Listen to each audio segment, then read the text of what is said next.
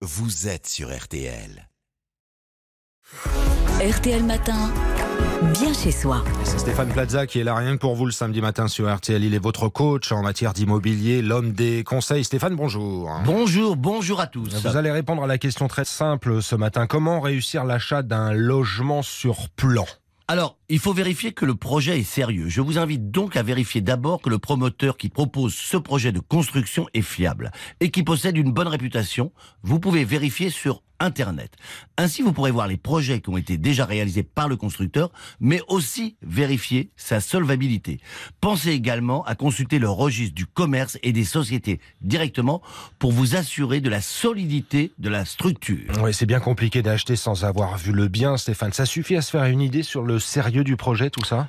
Pas tout à fait. La seconde étape consiste à vous renseigner sur les autorisations nécessaires à la réalisation du projet de construction.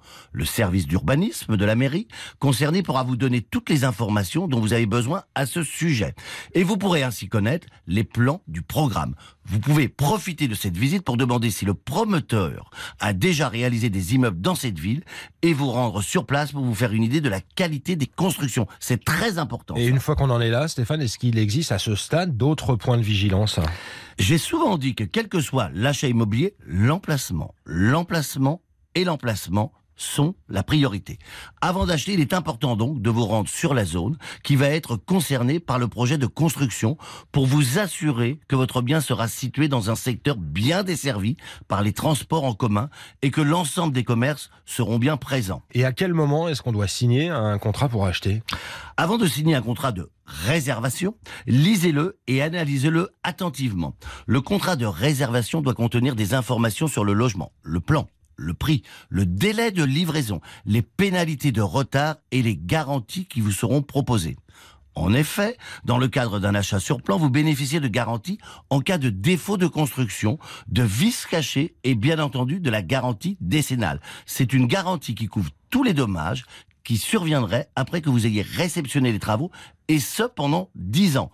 Si vous signez un contrat de réservation, sachez aussi que vous bénéficiez toujours d'un délai de rétractation de 10 jours après réception du recommandé, évidemment. 10 jours, on est bien d'accord. Ce contrat, est-ce qu'il suffit, Stéphane, pour acheter un logement sur plan?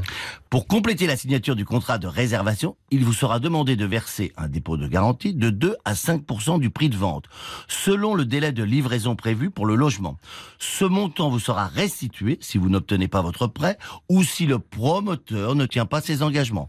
Dans le cas contraire, vous deviendrez l'heureux propriétaire d'un appartement bien concret, pas avant un an ou deux ans. Pas avant un an ou deux ans. Message du matin, conseil, astuce, bien sûr. Stéphane Plaza est là, rien que pour vous, le rendez-vous de l'immobilier. Podcastable, le replay, c'est tout simple, c'est.